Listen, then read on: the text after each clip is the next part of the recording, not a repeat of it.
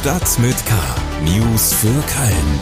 Der tägliche Podcast des Kölner Stadtanzeiger mit Annika Müller. Hallo zusammen und herzlich willkommen zu Stadt mit K. Hier gibt's jetzt wieder unseren Nachrichtenüberblick aus für und über Köln. Das sind unsere Themen für den 24. Oktober. Unverhältnismäßig. Ein Anwalt kritisiert die Kölner Nizza-Ermittlungen. Das Dezernat für Mobilität stellt sich neu auf und startet eine Mobilitätskampagne. Und wir sprechen mit Jörg P. Weber über den positiven Kulturschock durch den Mix aus Karneval und Klassik. Schlagzeilen. In der Stadtverwaltung sind derzeit mehr als 2500 Stellen vakant, die eigentlich besetzt werden müssten. Das geht aus der Antwort der Verwaltung auf eine Anfrage der SPD-Fraktion hervor. Die meisten unbesetzten Stellen weist das Schuldezernat auf. Mit anteilig berechneten Teilzeitstellen sind dort 813,45 Stellen unbesetzt, davon 710 im Amt für Kinder, Jugend und Familie. Den Bewohnerinnen und Bewohnern am Kölnberg machte Anfang des Jahres 2022 eine Rattenplage zu schaffen. Seitdem hat sich die Situation dort verbessert. Wie Express.de berichtet, müssen die Kosten für die Schädlingsbekämpfung jedoch die Anwohner selbst tragen. Vor wenigen Tagen hätten die Anwohner demnach Post von ihrer Hausverwaltung bekommen.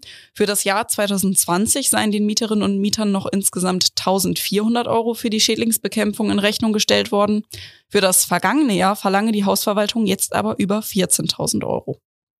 Kölner Feuerwehrleute sehen bald anders aus. Die Einsatzkräfte werden mit neuer Berufskleidung ausgestattet, die nicht mehr blau, sondern beige ist. Die neue Farbe habe den Vorteil, dass man auf dem helleren Untergrund mögliche Kontaminierungen besser erkennt, sodass die Kleidung schnell ausgetauscht und gereinigt werden könne.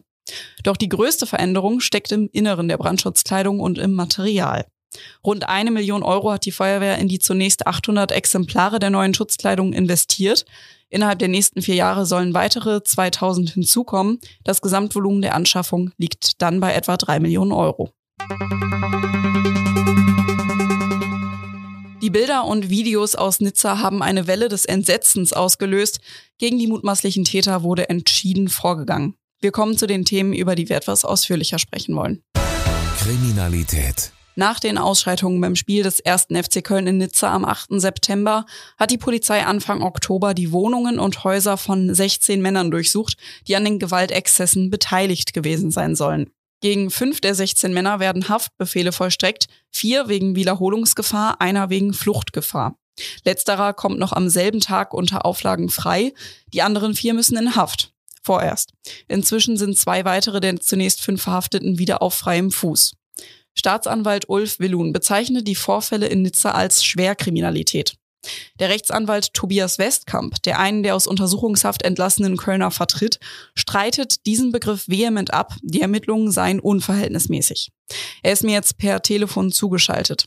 Herr Westkamp, Sie sagen, die Ermittlungsbehörden hätten in der Aufarbeitung, und ich zitiere, jedes Augenmaß verloren. Warum? Ich bin der Auffassung, dass die Strafverfolgungsbehörden jedes Augenmaß verloren haben, da tatsächlich der Erlass von insgesamt jedenfalls mehr als fünf Haftbefehlen beantragt wurde, so jedenfalls mein Kenntnisstand. Bei einigen Haftbefehlen hat das Amtsgericht von einem entsprechenden Erlass abgesehen. Insgesamt vier Haftbefehle sind erlassen worden, von denen nach meinem Kenntnisstand derweil auch schon wieder zwei außer Vollzug gesetzt wurden. Grundsätzlich bin ich der Auffassung, dass die Voraussetzungen für die Verhängung für Untersuchungshaft aufgrund der Geschehnisse in Nizza nicht vorliegen. Wir kennen nun aber ja alle die Videos aus Nizza. Das waren schwerwiegende Straftaten, gefährliche Körperverletzung und Landfriedensbruch. Ein Mann wäre ja auch durch einen Sturz, äh, Sturz von der Tribüne fast gestorben. Ist es da nicht in dieser Situation angebracht, auch zur Abschreckung, zu härteren Maßnahmen zu greifen, um eine Verrohung im Fußball zu verhindern?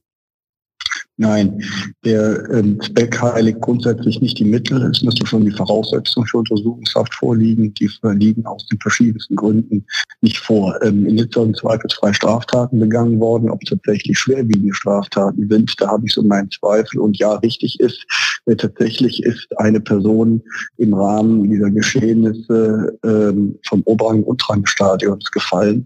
Das war allerdings Umstand geschuldet, dass die Person, jedenfalls nach meinem Kenntnisstand, schlicht das Gleichgewicht verloren hat, ist also Unfall gewesen und jedenfalls nicht unmittelbare Folge der Ausschreitung. Wenn also ein Bild gezeichnet wird, ähm, dass jemand dort vom Oberrang und Unterrang geprügelt worden wäre, ist das schlicht und ergreifend so nicht zutreffend. Hm. Was wäre denn Ihrer Meinung nach die richtige Alternative als Strafe eben für die Taten, die da begangen wurden? Das ist zugegebenermaßen nicht meine Aufgabe, eine richtige Strafe zu finden. Meine Aufgabe ist es, ähm, das Recht des Bürgers oder die Rechte des Bürgers zu verteidigen, der sich mir anvertraut hat. Und da muss ich schlicht und ergreifend sagen, dass die Voraussetzungen vorliegen. Mir wurde von Seiten der Strafverfolgungsbehörden und zunächst auch vom Amtsgericht Köln Wiederholungsgefahr angenommen. Man hat also die Gefahr gesehen, dass beispielsweise mein Mandant oder die anderen Betroffenen anlässlich der seinerzeit noch vier ausstehende Conference League Gruppenspiele des ersten FC Köln sich erneut an Ausschreitungen beteiligt. Tatsächlich sollte der Haftbefehl allerdings über einen Zeitraum von mehr als einem Monat bis Anfang November seine Gültigkeit haben, an dem einem weit überwiegenden Teil der Opfer keine Fußballspiele äh, stattfinden. Die jungen Herren demnach in Ossendorf sitzen wenn ich das so flapsig ausdrücken darf, die Kachel zählen. Das ist schlicht und ergreifend nicht verhältnismäßig, losgelöst davon, dass ähm, jedenfalls in mehreren Fällen aufgrund eines faktisch fast nicht vorhandenen strafrechtlichen Vorliebens man Wiederholungsgefahr auch nicht begründen konnte. Jedenfalls die juristischen Voraussetzungen nicht begründen konnte. Mhm. Ähm, bei den beiden, die jetzt eben freigelassen wurden, war das ja nicht ohne, ähm, ohne Konsequenzen. Also sie dürfen ja jetzt zum Beispiel 24 Stunden vor und nach den Spielen des ersten FC Köln nicht in der Nähe des Stadions sein. Ähm, finden Sie das verhältnismäßig und was würden Sie sagen, wäre denn oder sollte die Konsequenz sein, wenn dagegen verstoßen wird?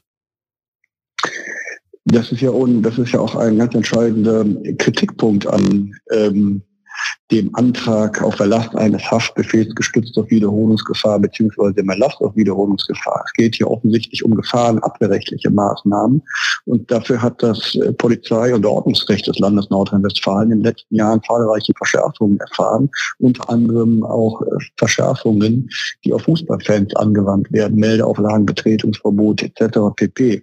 Ähm, das scheint das vom Gesetzgeber gewollte angezeigte Mittel, nicht Untersuchungshaft. Mehr zu den Ermittlungen können Sie im Artikel meines Kollegen Alexander Holleczek auf ksta.de und über den Link in den Shownotes nachlesen. Köln. Die Verkehrswende in Köln soll vorangetrieben werden. Das merken wir zum Beispiel an den neuen Fahrradspuren auf den Ringen. Die großen Projekte, die konnten die Grünen seit der Besetzung des Verkehrsdezernats mit Askan Egerer im Jahr 2021 aber noch nicht umsetzen. Am Montag hat er jetzt zwei neue Amtsleiter vorgestellt. Aus dem Straßenamt hat Egerer nämlich zwei Ämter gemacht, das Amt für Straßen- und Radwegebau und das Amt für nachhaltige Mobilitätsentwicklung. Außerdem hat er eine neue Mobilitätskampagne vorgestellt, die kommendes Jahr starten soll. Mein Kollege Paul Groß hat Egerer gefragt, was die Kölner bei dieser Kampagne erwarten können. Also Köln wird mobiler, Köln ist ja auch schon sehr mobil. Wir haben ganz viele tolle Angebote im Bereich der nachhaltigen Mobilität und wir wollen natürlich hier auch erstmal darauf hinweisen, was es schon alles gibt, Lust machen und Interesse wecken, hier auch mal was Neues auszuprobieren, mal andere Wege zu gehen. Das ist ein ganz wichtiger Bestandteil und das entwickeln wir natürlich weiter. Wir bauen das aus, Carsharing wird ausgebaut, äh, die Leihfahrräder, Lastenfahrräder auch zum Ausleihen ähm, fördern wir. Ähm, das ÖPNV-Angebot soll verbessert werden. Wir haben dann eine ganze Reihe von größeren Ausbauprojekten. Das beschäftigt uns natürlich jetzt nicht nur für ein Jahr, sondern über einen längeren Zeitraum und ist insofern Teil einer Mobilitätswende, die wir alle anstreben, um nicht zuletzt auch die Klimaneutralität zu erreichen. Außerdem hat Egerer uns erzählt, welche Kernpunkte der Verkehrswende seiner Meinung nach bis 2030 vorangetrieben werden müssen. Also wir haben natürlich den ÖPNV-Ausbau. Äh, da sind wir ganz stark gefordert mit vielen weiteren Akteuren, das möchte ich betonen. Ähm, das können wir als Verwaltung nicht ganz alleine. Da brauchen wir die Transportunternehmen, die KVB beispielsweise, aber auch äh, die, die, äh, ja, die rahmenbildende Gesetzgebung. Das Thema, wie lange brauchen wir für Planungen und Genehmigungen, gehört da rein. Das ist aber ein ganz wichtiger Baustein. Des Weiteren natürlich der Ausbau der E-Mobilität um hier dem wachsenden Bedarf äh, der Elektrofahrzeuge auch entsprechend Rechnung zu tragen.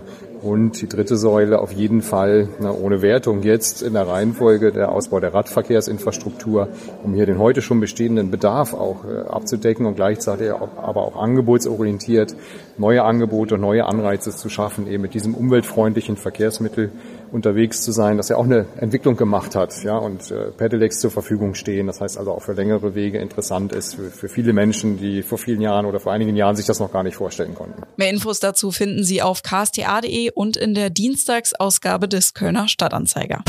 Fastelovend. Am Sonntag fand in der Philharmonie ein Event der ganz besonderen Art statt.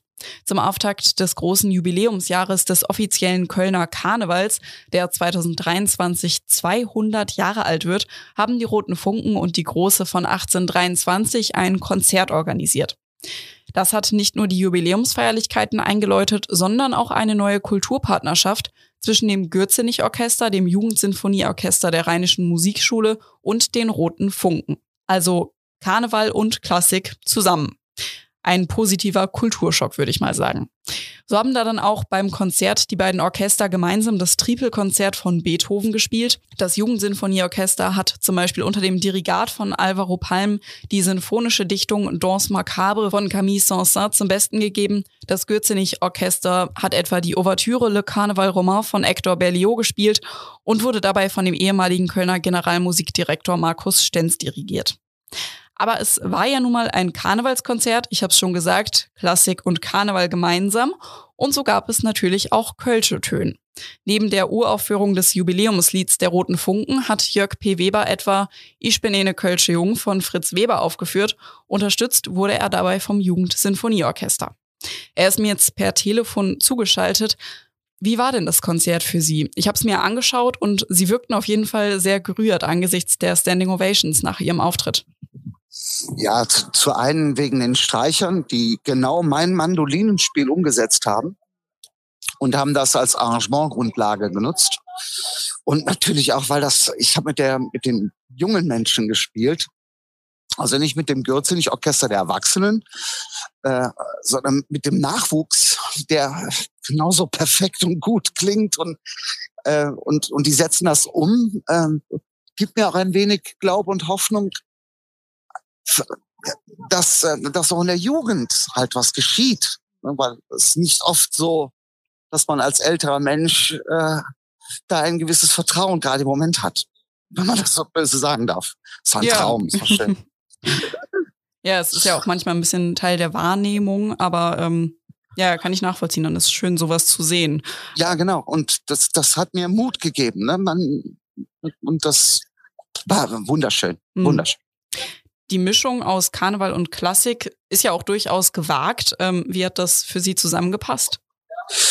Also, also mal grundsätzlich, ähm, ähm, das, das ist ja jetzt nicht so, dass man äh, äh, Karnevalsmusik versucht hat, klassisch zu interpretieren, sondern es war klassische Musik von Beethoven, äh, von äh, Offenbach, von Jacques Offenbach, mhm. der nur auch Kölner war. Ja. Äh, und eben äh, und eben auch ansatzweise Karnevalsmusik. Und warum soll man das nicht auf einem Konzert zusammen präsentieren? Mhm. Ne? Ähm, das ist völlig in Ordnung. Mhm. Also das ist auch nichts Verwerfliches. Ne? Dann könnte man ja genauso sagen, dass äh, vor 150 Jahren die Operette in der Oper nichts zu suchen hat. Auch Blödsinn. mhm. ne? Was ähm, steht denn jetzt für Sie so auf dem Plan fürs Jubiläumsjahr, das jetzt ja auch damit eingeläutet wurde? Ihr Terminkalender muss ja rappelvoll sein. Äh, er ist im Moment rappelvoll und ich hoffe auch, dass das weiterhin rappelvoll ist. Aber der Karneval oder die Situation, in der ich arbeite, ist natürlich immer auch geknüpft mit dem, was so sonst normal passiert. Das heißt, ich muss darauf reagieren. Mhm. Ne? Das, das ist halt, der Künstler an sich muss halt flexibel sein.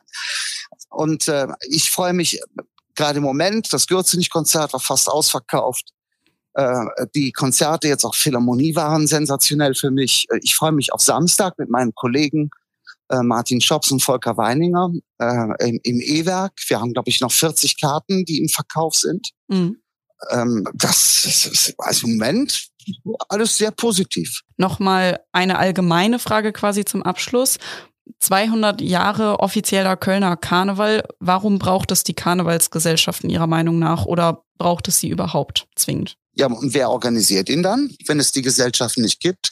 Das ist ja die, die Organisationsform, die zum größten Teil ja ehrenamtlich ist und dementsprechend auch die Veranstaltungen organisiert, in denen sich der bürgerliche Karneval ja befindet. Ne? Also die, die Abhängigkeit läuft ja so dann auch, dass wenn es äh, die, die, die, den Ilften den Ilften in seiner Organisation auf dem Altermarkt nicht gibt, glauben Sie jetzt ernsthaft, dass die Kneipen danach voll sind? Glaube ich nicht. Ich weiß es nicht. Vor 200 Jahren war ich noch nicht da. Ach so, ja gut, aber wir können jetzt auch nicht hingehen und einen Standard, den es vor, vor 10 oder 20 Jahren gab, den mit heute vergleichen. Ich glaube, das ist nun mal halt heute so. Mhm. Ne? Das vor 200 Jahren, keine Ahnung, was da war. Ich weiß nur, dass die Inhalte schon sehr ähnlich waren. Also ich habe mhm. vor ein paar Monaten habe ich einen Titel aufgenommen, der von 1826 war. Mhm. Und wenn man sich das durchliest, den Text, und all das dann äh, schon sehr viele Parallelen, halt mhm. nur in einer anderen Gesellschaftsform vielleicht. Aber es ist immer dasselbe. Es ist das, das es ist gegen das Muckertum und äh, die, gegen äh, so ein bisschen Anarchieanteil da drin ne? und mhm. Aufwiegeln. Das ist das eben, was, was Karneval ist. Satire. Ne? Ja. Und da möchte ich es gerne mit den Worten von Tucholsky halten. Was darf Satire? Alles. ich finde, das ist ein sehr, sehr schönes Abschlusswort. Ja, bleiben Sie gesund und Köller Love. Damit sind wir jetzt auch schon wieder am Ende von Stadt mit K angekommen. Mein Name ist Annika Müller. Morgen begrüßt Sie meinen Kollege Helmut Frankenberg und ich bin danach erstmal im Urlaub, deshalb hören wir uns erst Mitte November wieder. Bis dahin, tschüss. Stadt mit K. News für Köln. Der tägliche Podcast.